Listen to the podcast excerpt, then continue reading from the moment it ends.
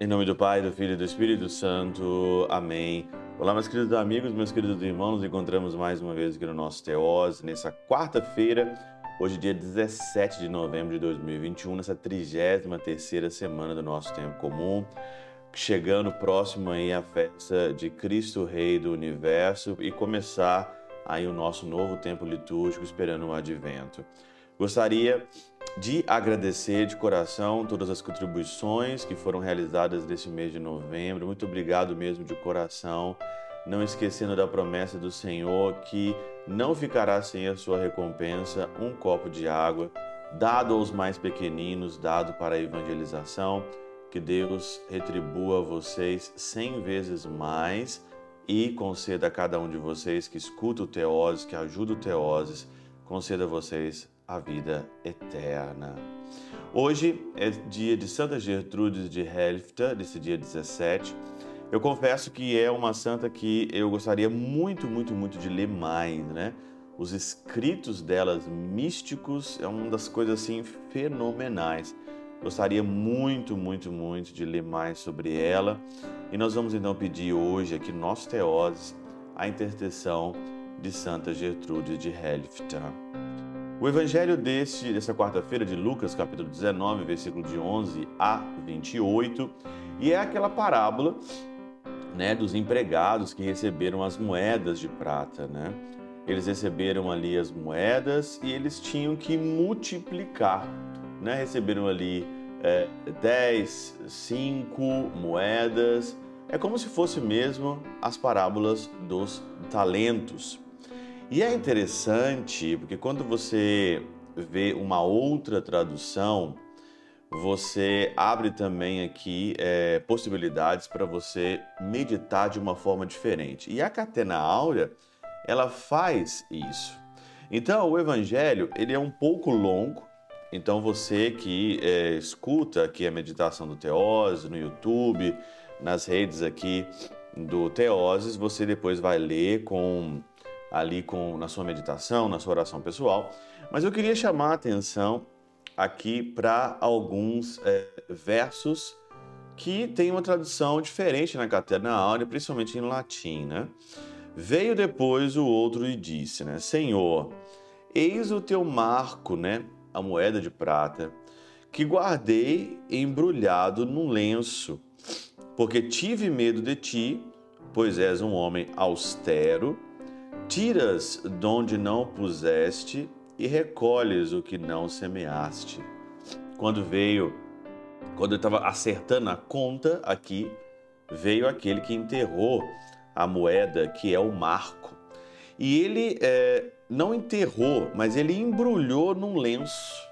Né? É a interpretação aqui da, da catena áurea, né? E é super interessante porque você faz uma comparação e depois você vai para a meditação na Catena Áurea diz o seguinte que o teofilacto é como um lenço que se cobre o rosto dos mortos.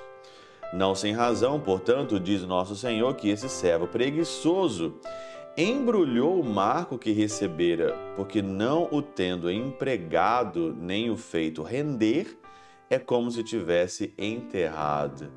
Olha a interpretação maravilhosa da catena áurea, né? Se ele embrulhou no lenço, é como se tivesse enterrado, porque o lenço se cobria o, o rosto dos mortos ali. E uma das coisas que se compara muito aqui, depois São Beda, Santo Agostinho e São João Crisóstomo fala que o preguiçoso é como se ele tivesse morto. E aqui ele fala a característica do servo que embrulhou com o lenço o lenço que cobre o rosto dos mortos é a preguiça. Porque o morto é preguiçoso. O morto ele está lá no caixão, o que, que ele faz? Ele não faz nada, ele é preguiçoso. Mas o problema aqui é que a preguiça não é a ausência de trabalho ou você está morto. A preguiça aqui é você fazer o que você é fazer o que você é, deixar de fazer o que você deveria fazer. Talvez você está muito ocupado com tanto de coisa ocupado com isso, com aquilo, ocupado em fazer isso, fazer aquilo, mas você não está fazendo o que você deveria realmente fazer. Então, essa é a preguiça. Ou, numa palavra moderna, é a procrastinação. É você colocar o lenço, é você embrulhar aquilo que você tem que fazer e você embrulhar ele como se fosse morto, é enterrar também. São Beda diz o seguinte que pode-se dizer que o embrulhar o marco recebido representa o sepultar numa, é, numa apática ociosidade os dons recebidos de Deus. Ora, o que esse servo preguiçoso invoca como desculpa é precisamente o que o torna mais culpável. Diz-lhe o Senhor, servo mau, pela tua mesma boca eu te julgo. Né? Não, mas eu estou ocupado, eu estou fazendo um tanto de coisa, eu estou numa correria danada, né? O pessoal fala, estou numa correria. Tá, você está numa correria, mas você está fazendo realmente o que você deveria fazer?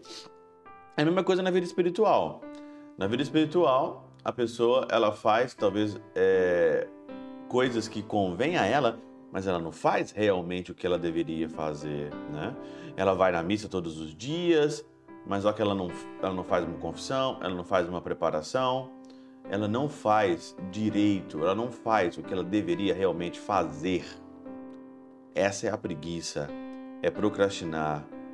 E aí, essa é a pergunta da meditação hoje. Você está fazendo o que você deveria realmente fazer? Pela intercessão de São Chabel de Mangluf, São Padre Pio de Peltrautina e Santa Teresinha do Menino Jesus, Deus Todo-Poderoso vos abençoe. Pai, Filho e Espírito Santo desça sobre vós e convosco permaneça para sempre. Amém.